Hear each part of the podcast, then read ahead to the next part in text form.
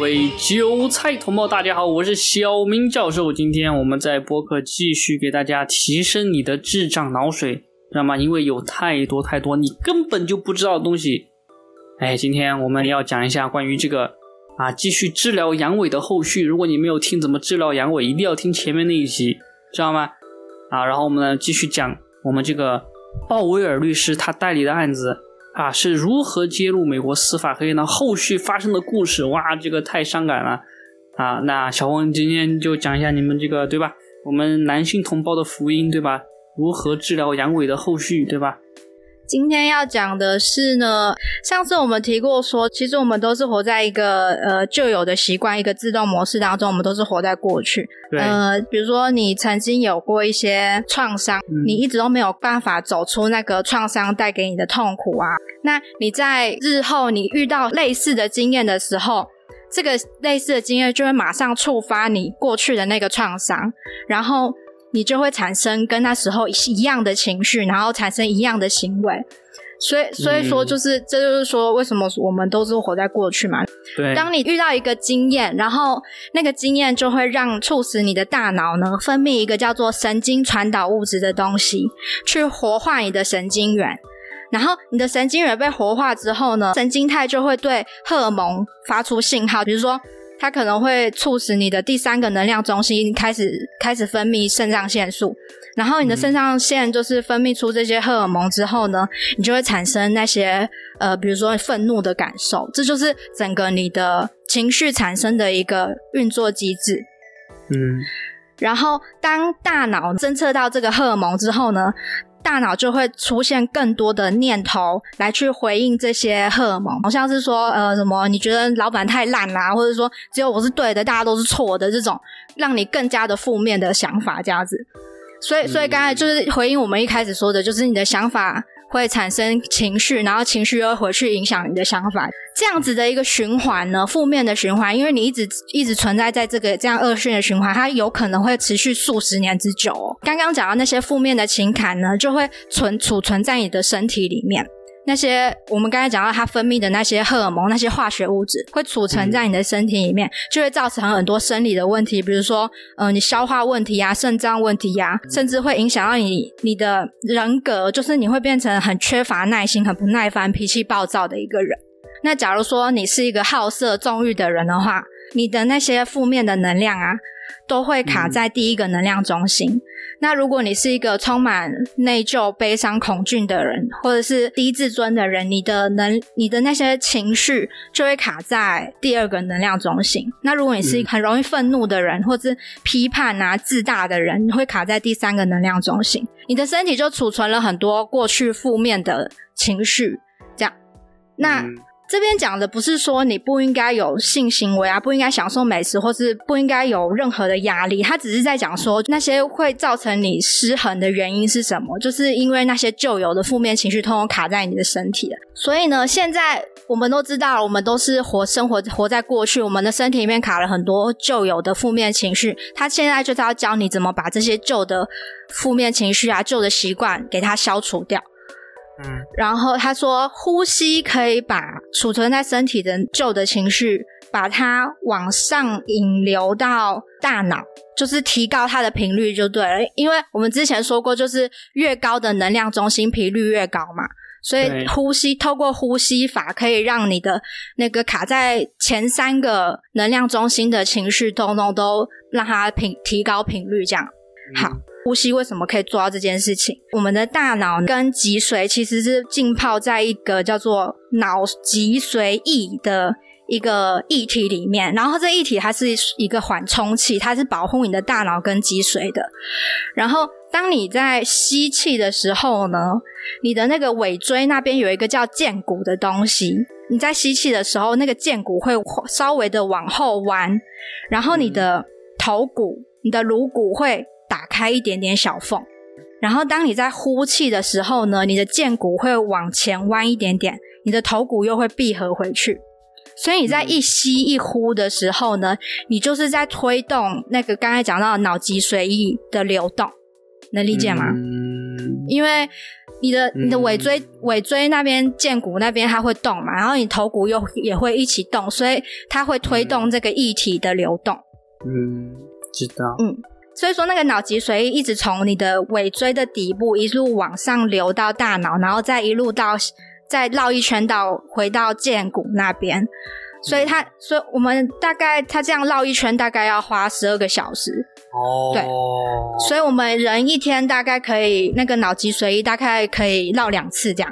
对，当你把你的注意力放在头顶上，让头顶成为你的能量的目标的时候啊，你缓慢平稳的呼吸，然后并且你收紧，这这这时候收紧你的那个腹部的肌肉。你的呼吸就会从你的胸腔一直到经过喉咙，一直到大脑，然后一路来到头顶。所以到头顶的时候，你屏住你的呼吸，然后持续的去收紧你你的下腹部的肌肉的话，就可以把那些脑脊髓液一路往上拉提至大脑过大脑那个部位。嗯，呃，然后脑脊髓液呢，它是由蛋白质跟盐组成的，所以它都是里面有带电的分子。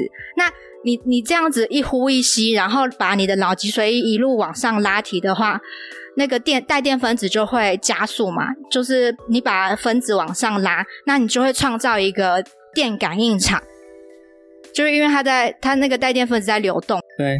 就会创造一个新的能量场，所以呢，你透过刚刚那样的呼吸法，让那个能量从下面往上拉提之后呢，当能量进入到你的大脑的时候，你的大脑会产生伽马波，那伽伽马波又称为超意识波，就是它可以帮助你从汲取下半身的能量往上吸。提高他们的频率，也就是说，与其你让前三个能量中心的能量用于那些什么负面的情绪、那些化学反应，你不如把这些能量通通都透过脊髓往让他们往上吸，然后从大脑释放出来。嗯，就是不要浪费这些能量在那些什么性行为啊，或者是过度饮食，或者是呃过度晋升上面这样。好，现在你已经刚刚已经大概听过呼吸法，它会去去除你的身体里面的旧有的负面情绪了。那我们舍弃了这样子的负面的模式之后呢，接下来他要教你怎么去建立一个新的能量，嗯，在你的体内里面。那他这边一样只是讲到说，就是我们是透过扬升情绪来去建立一个新的能量，嗯。你透过扬声情绪所建立出来的新的能量呢，它可以开启或是关闭基因，它可以改变基因的表达。他们曾经在那个四天的冥想活动当中就侦测出来了，学员就是改变了八种基因表达，包括了消除自由基啊，然后消除癌细胞跟抑制肿瘤生长。这么神奇？对，这冥想法名称叫做能量释放与疗愈的冥想法。他说：“首先呢，你可以把你的双手放在你的大腿上，采取一个很舒服的坐姿，眼睛闭上。然后准备好之后呢，你先收紧你的骨盆底的肌肉，就是你排泄性交会用到的那些肌肉。收紧之后，然后自然的呼吸，维持五秒钟，然后再放松。然后这样子的收紧放松呢，重复三次。”然后接下来呢，同时收紧你的骨盆底的肌肉跟下腹部的肌肉，一样是维持五秒钟再放松，也是重复三次。然后这其中都是自然的呼吸，这样。然后再来就是呃骨盆底肌肉跟下腹部跟上腹部的肌肉这三个部分一起收紧，维持五秒钟，然后再放松，也是重复三次。然后呢，循环做完之后，练习做完之后呢，你再把你的举起你的手指，然后在你的头顶上面头皮正中央的地方戳一下，然后记住你戳的那个位置，记住你戳的那个位置，然后把那个位置呢，就是那个位置就是你要专注的专注的目标，然后你可以把你的手放回你的大腿上，然后先不用收缩任何的肌肉，你先感觉你的呼吸从。骨盆底开始慢慢往上到下腹、上腹，经过胸腔到喉咙，一直到大脑。然后你的呼吸到大脑的时候呢，你就要屏住呼吸，然后把注意力保持在刚刚你戳的那个点上面，屏住呼吸大概十秒钟。嗯，知道了。大概这样子的呼吸法，可以长度大概是四到七分钟之后呢，你就可以开始去建立一个新的能量了。就是我们已经舍弃旧的模式了，我们可以开始建立一个新的能量。你可以开始把你的注意力放在身体的不同部位的空间。我们要先让脑波慢下来嘛，所以就是放在空间之后呢，然后以纯粹的意识的形态，就是先停留在当下，停留在当下。之后呢，你就可以开始去唤起你的扬声情绪，就是那些爱、充满爱或是感恩的那些正向的情绪。然后，当你感受到这些正向的情绪的时候，你就是在建立一个新的能量场。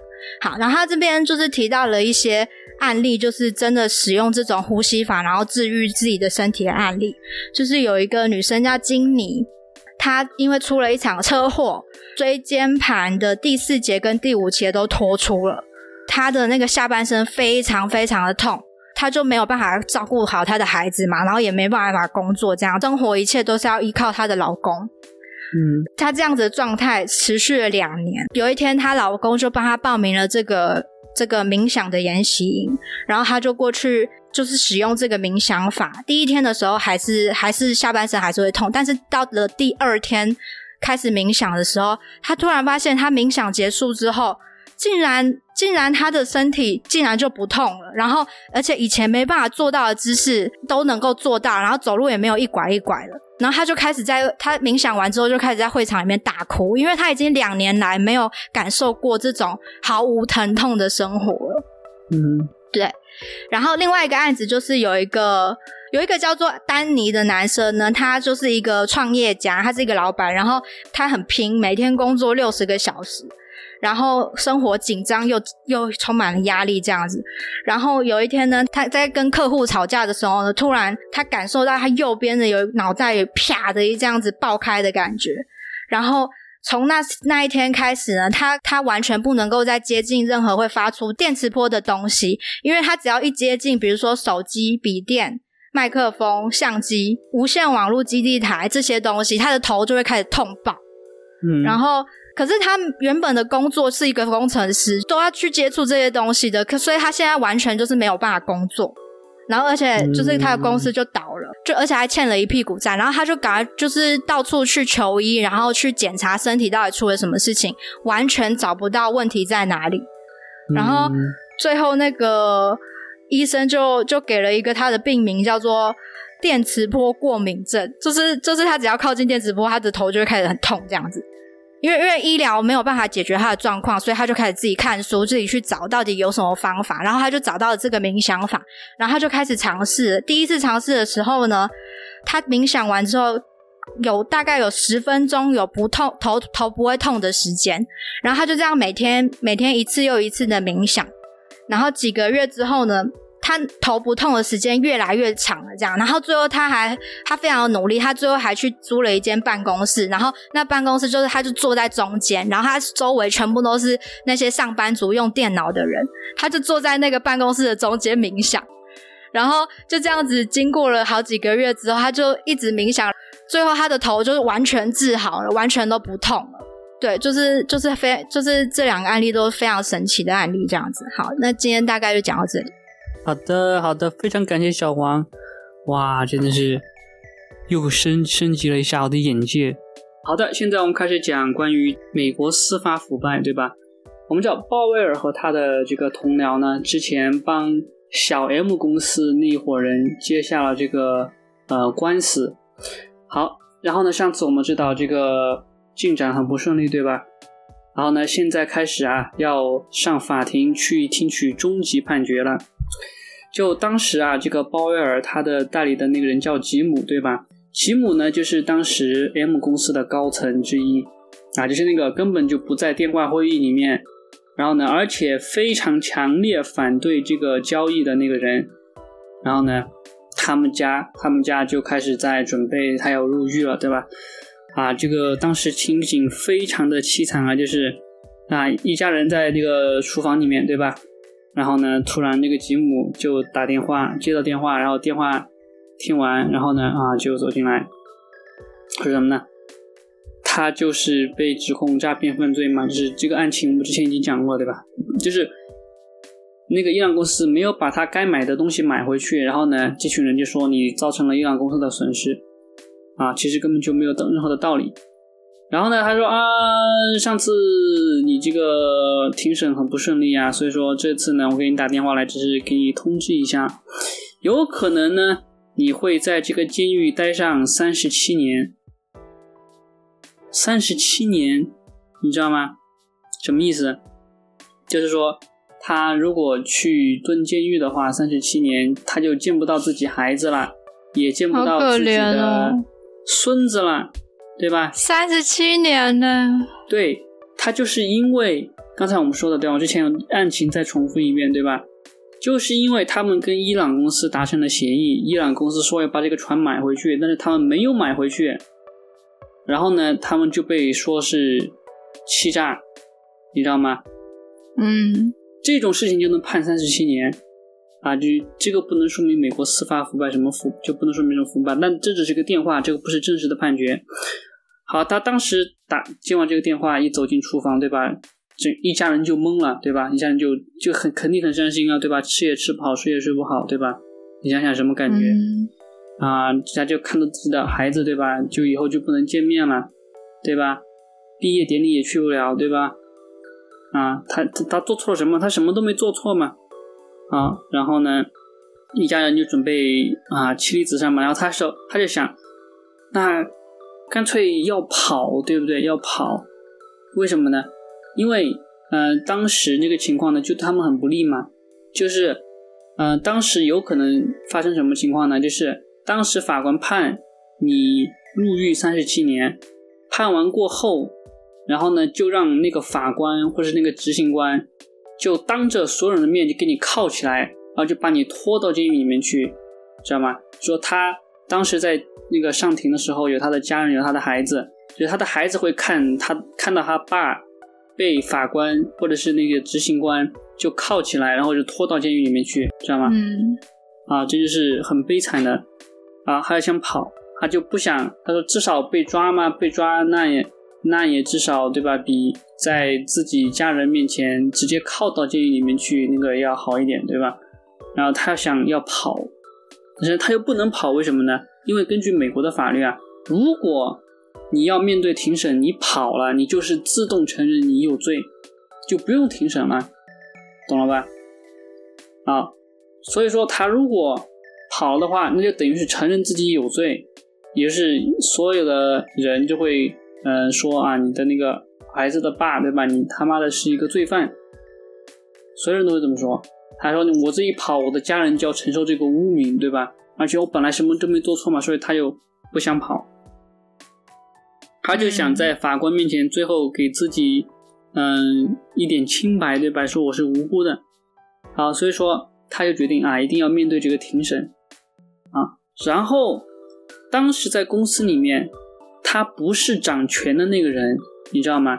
当时掌权的那个人就是做伪证的那个人，就是之前被检察官。威胁的那个那个女的啊，叫 Z 什么开头的，对吧？她当时越权，把所有问题都在她那个地方搞定了。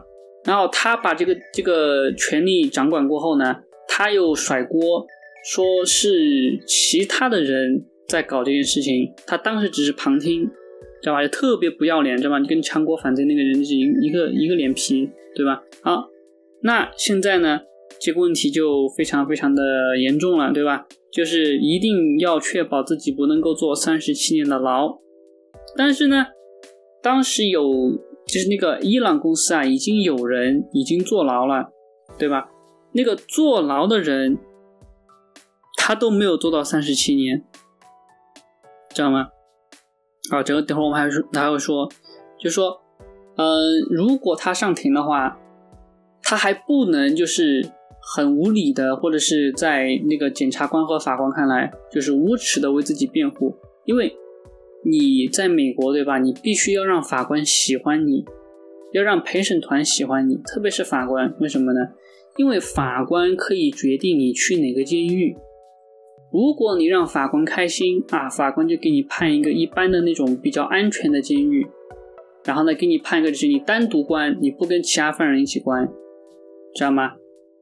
如果你让法官不开心了，法官故意整你，就可以把你判到那种危险性很高的监狱，然后判你跟其他人关在一起，对吧？然后你受什么罪就就没人管得了你了，懂了吧？这个就是很可怕的一个事情啊。所以说不要惹法官啊，就算你有理也不能，对吧？你要尽量的让法官喜欢你，就想明这像这样的，对吧？上法庭直接就三十七年起步，对吧？就不是三十七年封顶了。哈 哈好，那他说这个判刑啊，你根本就不知道他会怎么判，因为这个判刑他不是按照你犯罪这个东西去判的，就刚才我说的，它基本上取决于这个法官他的个人喜好，对吧？然后呢，这个法官的个人喜好就决定了你这个监狱生活会怎么样，你是生活在。这个危险的环境里面还是安全的环境里面啊？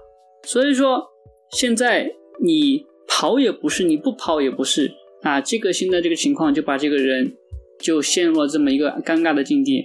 然后你要知道啊，他们在这个呃过程当中啊，什么事情都没有做错。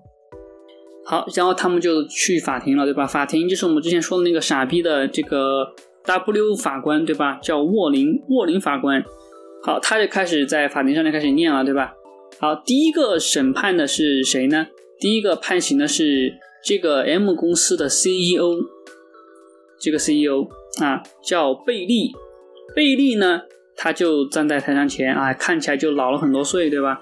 然后呢，法官就开始念了，念布拉布拉布拉布拉，就念很冗长的，对吧？啊，这个这个章节大量的就把这些语言啊，就花在了啊这个法官怎么念这个判决上面，知道吗？说他念着念着念着念着就念成什么样子了，然后呢，花了很多的时笔墨啊，在这个什么呃庭上那些人的互动上面，我就总结一下啊，就说他说啊，呃，这个吉姆。它造成了这个公司伊朗公司的损失，然后呢，这个 M 公司造成了伊朗公司的损失，损失了多少多少钱呢？一百多万啊，就是表面上是一百多万，刚才不是说四千七百万吗？四千七百万是怎么算出来的呢？特别扯淡，就是因为这个伊朗公司是个上市公司，然后就说，因为你们那一百四十多万造成了什么呢？造成这个上上市公司他们的股价。有升值，哎，这个股价升值，按照多少多少股来算，一共是四千七百万，因为它的每一股涨了一分钱，对吧？就特别扯淡，你知道吗？因为他们什么虚假信息什么的，就是明明就是一百万的哈，他非要给你扯成一千七百多万，好，嗯，就这么就这么离谱，对吧？就因为这一千七百万，啊，一百七十万就要把你判三十七年，而且是当着你家人、你孩子的面。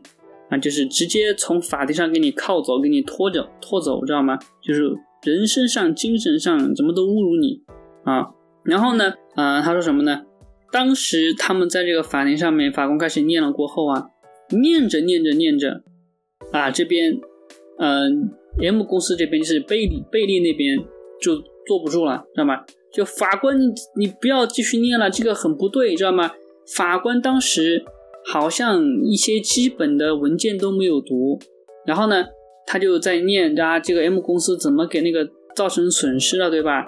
然后呢，那个检察官那边啊就非常的得意，对吧？马上就要达到目的了，他们马上就要赢了。诶，但是念着念着念着就不对了，那个法官就开始说啊，但其实呢，啊，在这个案件当中，这个 M 公司其实也没有做错什么，我们也找不到他们故意犯罪的证据。然后呢，嗯，虽然说这个犯罪动机对吧，还是在这个法庭里面没有被列出来。之前我们讲了，犯罪动机是最重要的，因为法庭规定了你必须要有犯罪动机，不然你定不了罪，对吧？然后呢，根据这个最高法庭的一个什么什么判决，这是个很法律的说法了，他就说啊，当时这个伊朗公司啊，他他这个损失你完全就不能怪到这个 M 公司上面对不对？这个 M 公司，它再怎么样，它的那个交易的体量也只有一百多万美元，然后这一百多万美元也根本就没有影响股价，啊，所以说你就说这一万一一百万美元，然后呢就造成什么股价的波动，啊，就让它损失了四千七百万，这不是扯淡吗？对不对？而且鲍威尔说，他们从一开始就在说这个问题，就是这个交易跟这个公司的股价根本就没有半半毛钱关系，对吧？没有人关心这个 M 公司是谁，对吧？好，但是那个法官一直就不理他们，对吧？好，然后呢，现在他就说什么呢？说，呃，这个损失要怪在这个 M 公司身上啊，其实是不合理的。哎，法官突然就这么说了，对吧？就好像这个风向就转了，之前一直在说这个 M 公司有罪，然后这个法官突然现在就说，哎，好像不能怪他们，然后继续啊，继续就就开始怎么样了？然后他就继续念很长啊，这文章写的很长，知道吗？他就念着念着念念着，突然那个检察官那边就坐不住了，知道吗？就开始窃窃私语了，然后就开始要站起来了，知道吗？就法官我反对，知道吗？然后法官就反对无效啊，哦，我还没念完，知道吗？滚！好，还继续开始念，念念念念念念念念着念着念着念着，哎，这边律师团看到好像越来越有希望了，知道吗？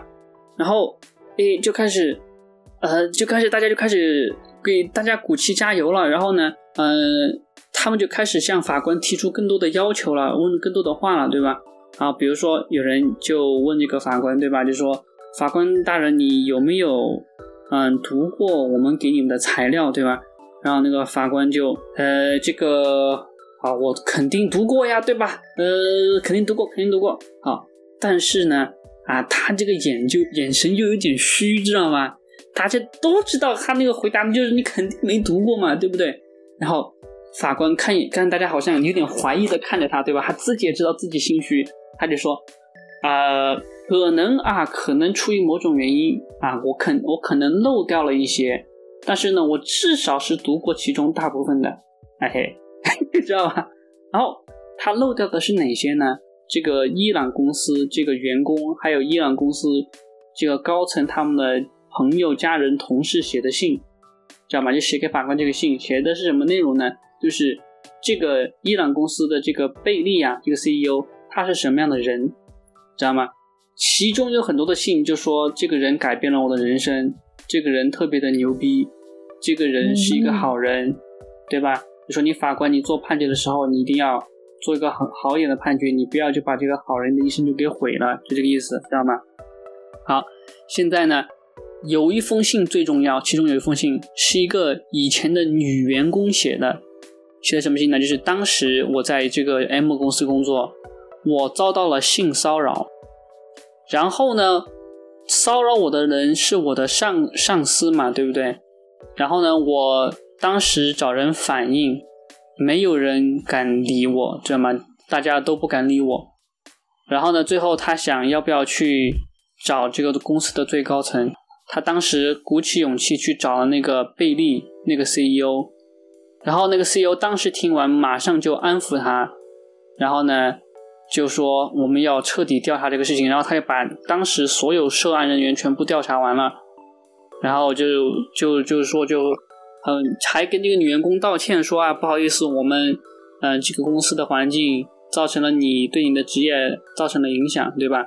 因为他如果在公司遭到打压，以后升以后到其他地方去，对吧？升职什么的都都有阴影，对吧？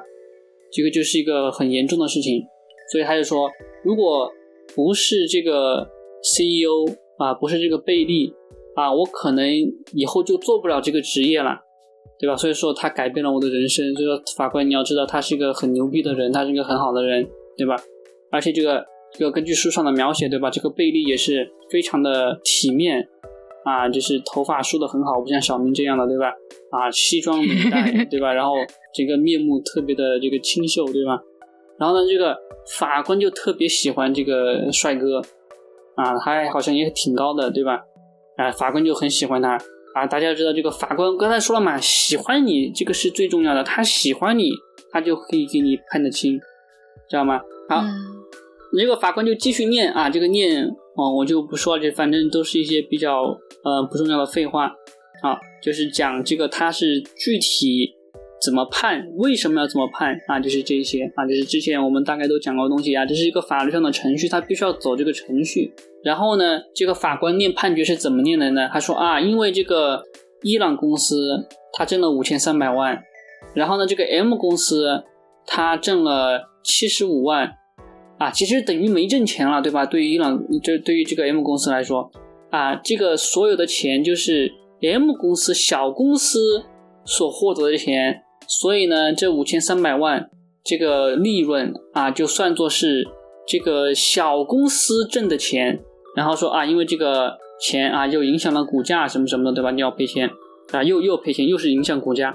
所以说，嗯，好，这个鲍威尔就在书里面就骂这个智障法官，对吧？就说他就就是个智障，真的就是通篇就在说这个法官是个智障，真的啊，一点都不留情面。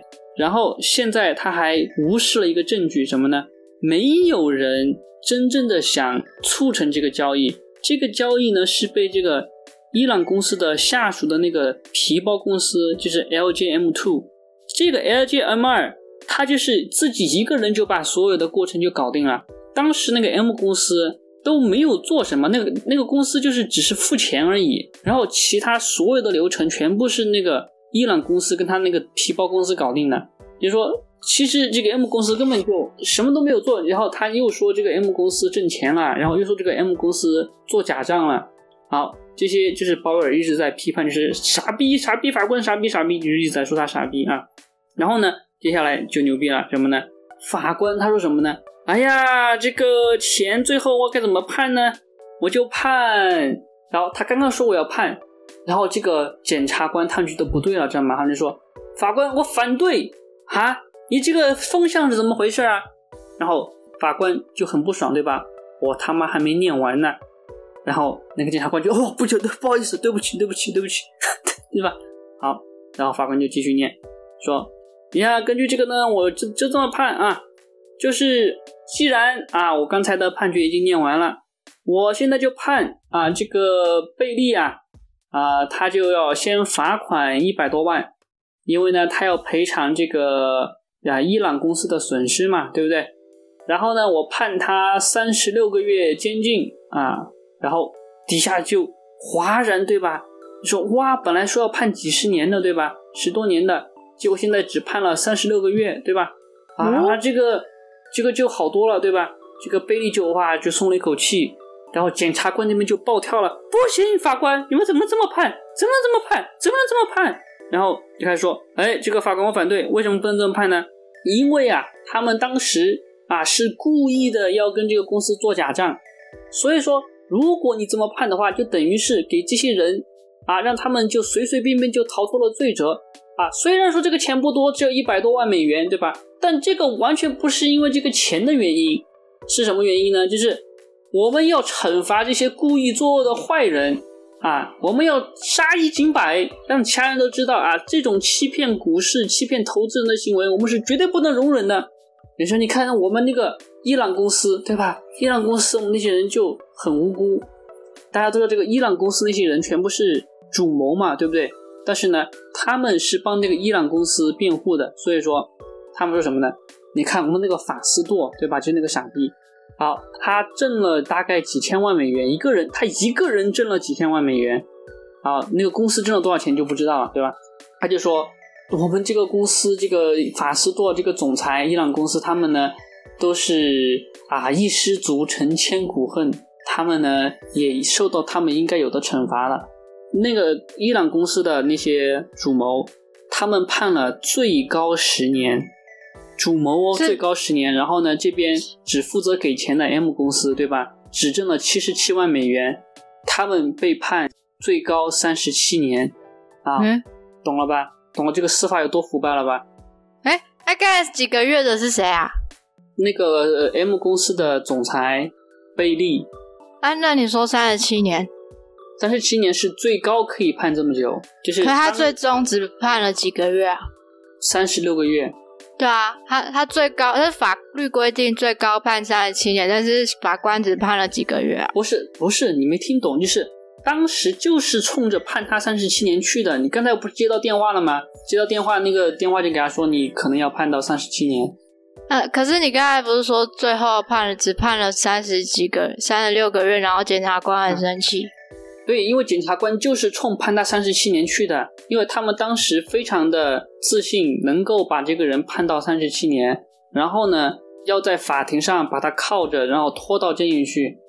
呃，对啊，可是法官最后没有这样判的，所以说他们很生气啊，因为他们本来以为就是要判判成三十七年的。那那法官是不是还说了嘛？我之前跟你说嘛，之前他们把法官、把陪审团、把媒体都搞定了，然后就是要把这个公司给定罪，定罪过后他们就赢了。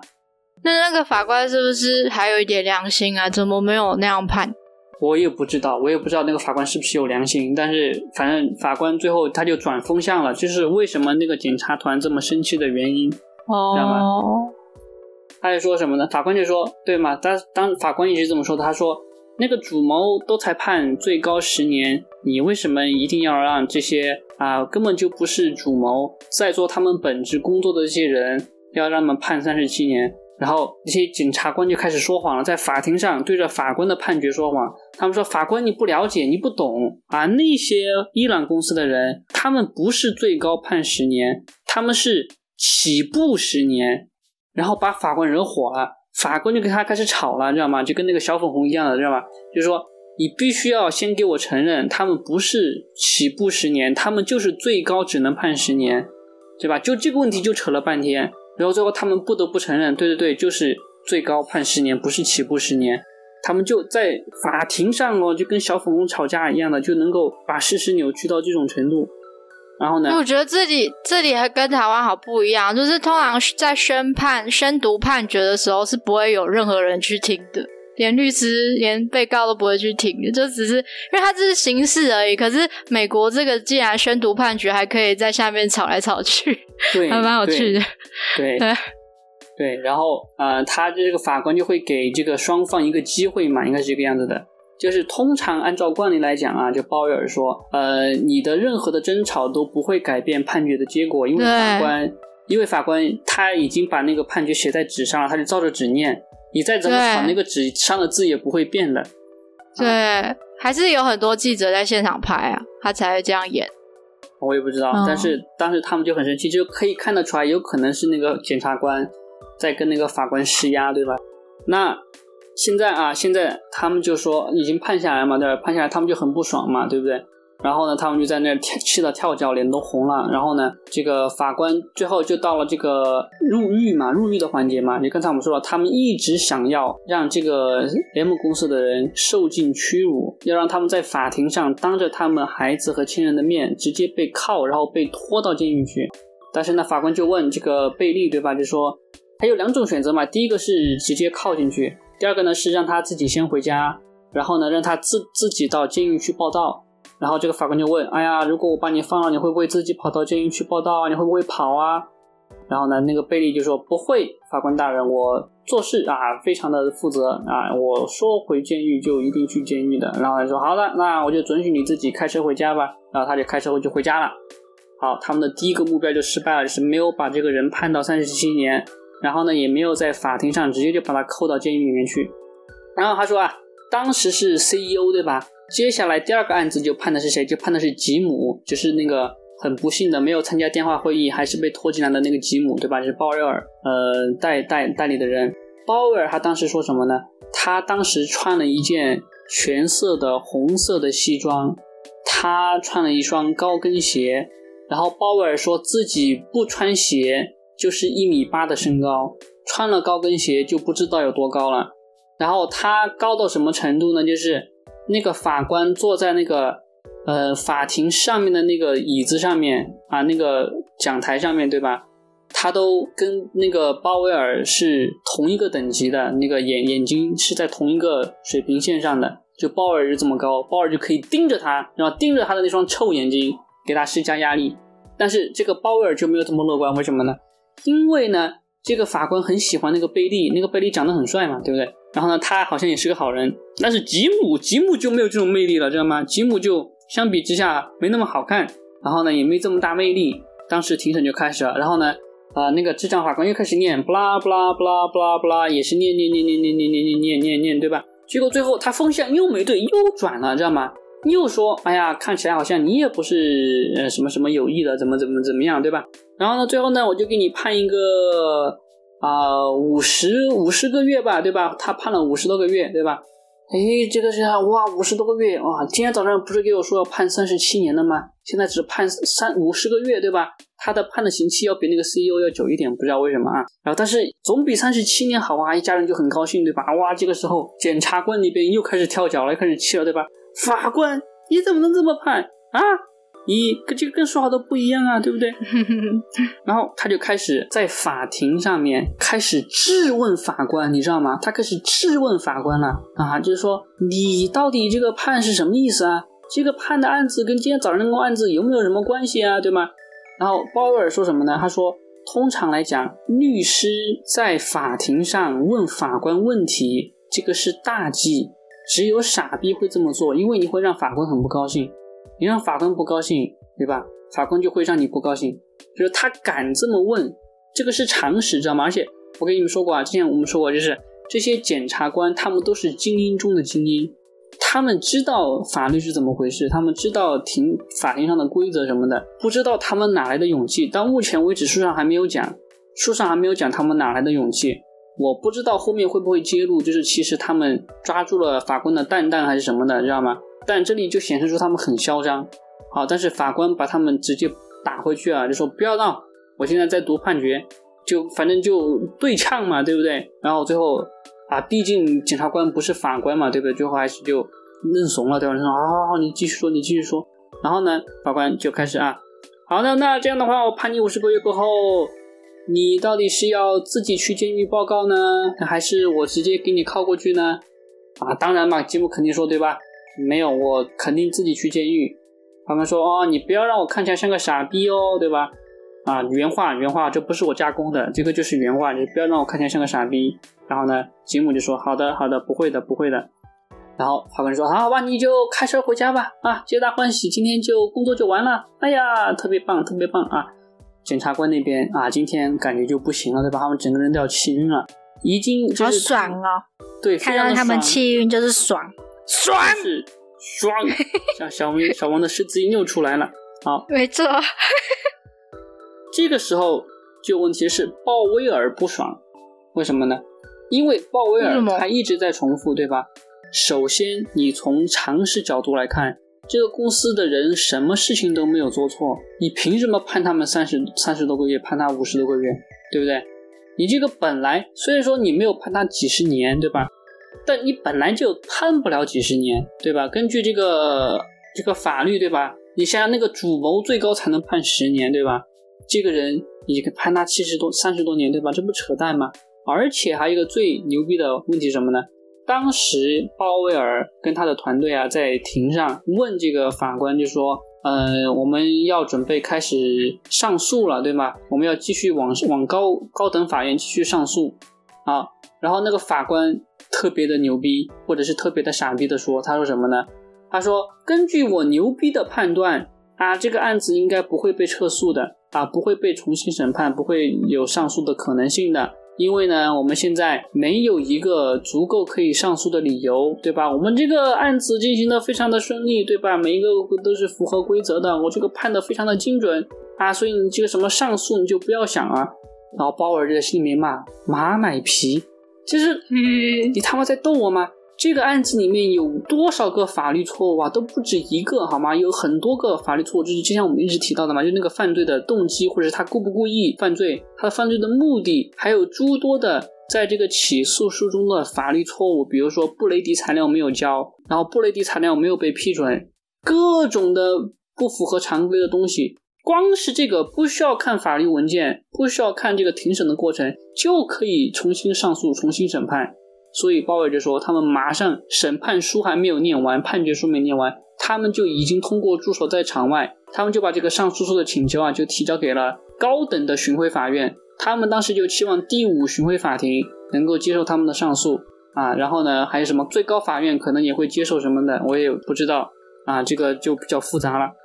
好，这个就是今天的内容，就是山回路转，知道吗？山回路转，然后呢，他们突然法官就转变风向了。